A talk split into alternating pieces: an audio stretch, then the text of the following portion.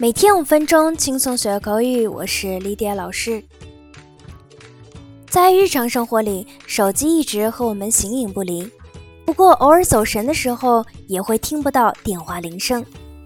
这时候，唯有旁边的人提醒一句：“你来电话了”，你才能知道。那你来电话了，英文怎么说呢？你可以说：“You have a phone call”，or “Your phone is ringing”。如果是公司的前台，有人打电话找某位同事，你还可以说 "It's for you"。那接电话的时候不能说 "Who are you"，那我们该说什么呢？如果你在接电话的时候问 "Who are you"，这就好像你扯着嗓子喊道“你谁呀”，听了想摔电话的感觉，有没有？那礼貌的英文表达应该是。May I ask who's speaking？我能问一下是谁在说话吗？此外，如果你在公司接到电话时，一般需要先上报公司的名称，然后再加上你自己的姓名。最后，如果你不确定是不是找你，你就可以问 May I help you？有什么能帮到您的吗？For example。Hello, this is Little London English School. This is Lydia speaking. May I help you? 你好，这里是小伦敦英语学校，我是莉莉老师，有什么可以帮到您的吗？好，下面我们来讲讲打错了的英文怎么说。Number one，如果是自己打错了，你可以说 Sorry, wrong number。对不起，我打错了。或者说 I'm sorry, I must have misdialed. 对不起，我好像打错了。那如果是对方打错了，你可以说 I'm afraid you have the wrong number. 你可能打错电话了。For example, May I speak to James, please? 可以让 James 接电话吗？I'm sorry, there's no James here. You should check the number again. 很遗憾，这里没有 James，你应该再核对一下电话号码。Oh, I'm sorry, I've got the wrong number. 哦，对不起，我打错了。那挂电话英文怎么说？我们来讲一下。如果是挂掉正在聊的电话，你可以说 hang up. For example. Let me speak to James before you hang up。在你挂电话之前，让我和 James 说几句话。如果是不想接的电话，直接切掉，你可以用 screen，筛选来电的意思。很多人都是在上课、开会、约会时接到来电，都会选择直接切掉。For example, I can't get hold of her. She must be screening my calls. 我联系不上他，他肯定总挂我电话。好，下面我们来介绍一些其他用英语打电话的场景表达。第一种情况，如果听不清楚，你可以这样说：Number one, sorry, I didn't catch you。对不起，我听不懂你说的。Number two, sorry, I didn't understand。抱歉，我听不懂。Number three, sorry, I didn't get what you said. 对不起，我没听懂你说的话。Number four, I can't hear you very well. 我听不太清楚。Number five, I can barely hear you. 我几乎听不到你说的。Number six, I'm having trouble hearing you. 我听不清楚。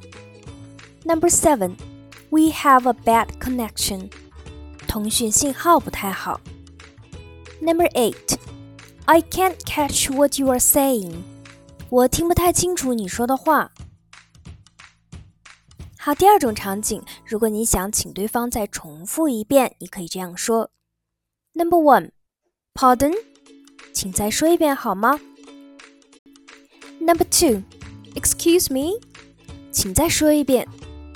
那上面这两句话都是对不起的意思，但用在绘画上，如果后面没有接说明，并且鱼尾上扬，就是要对方再说一次。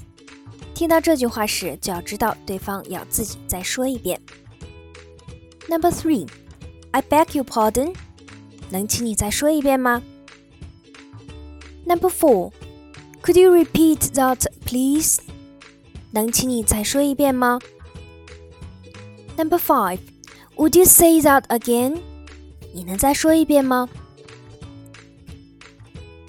好，第三种场景，如果你想请对方说慢点，你可以这样说：Number one，Would you speak more slowly？你能再说慢一点吗？Number two，Could you speak up a little？你能再大声一点吗？Number three，Would you speak more clearly？ 你能再说清楚一点吗？Number four, would you explain more for me? 可以为我解释一遍吗？Number five, please speak a little louder. 请讲大声一点。Number six, would you slow down, please? 请说慢一点好吗？好，第四种情况，有急事的时候，你可以这样表达：Number one. It's urgent. Could I have her mobile phone number? 我有急事，可不可以告诉我她的手机号码？Number two. Could you tell me where I can reach her? 能不能告诉我在哪里可以找到她？Number three. This is an emergency. I need to get in connect with him right now. 能不能告诉我在哪里可以找到他？ 好，下面一种场景，若对方不在的话，你可以这样说：Number one, it's nothing important，没什么重要的事情。Number two, it's nothing urgent. Thank you, goodbye，没什么要紧事，谢谢您，再见。Number three, I'll call her again，我会再打给她。Number four, I'll call back later。 我稍后会再打来。Number five, please ask Miss Chen to call me back，请陈小姐给我回电话。Number six, could you tell her to call Carol as soon as possible？能不能请她尽快打电话给卡洛？Number seven, ask her to call Carol at home after seven, please。麻烦他在七点后打电话到卡洛家。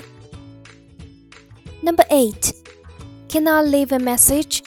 我可以留言吗？Number nine, please have her return my call. 请他回电话给我。Number ten, could you ask him to call me back?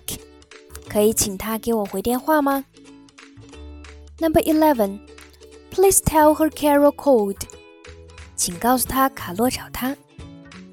Number twelve, let me call back later again. Thank you. 我稍后再打电话来，谢谢你。好，今天关于电话用语你都学会了吗？我们下期节目再见，拜。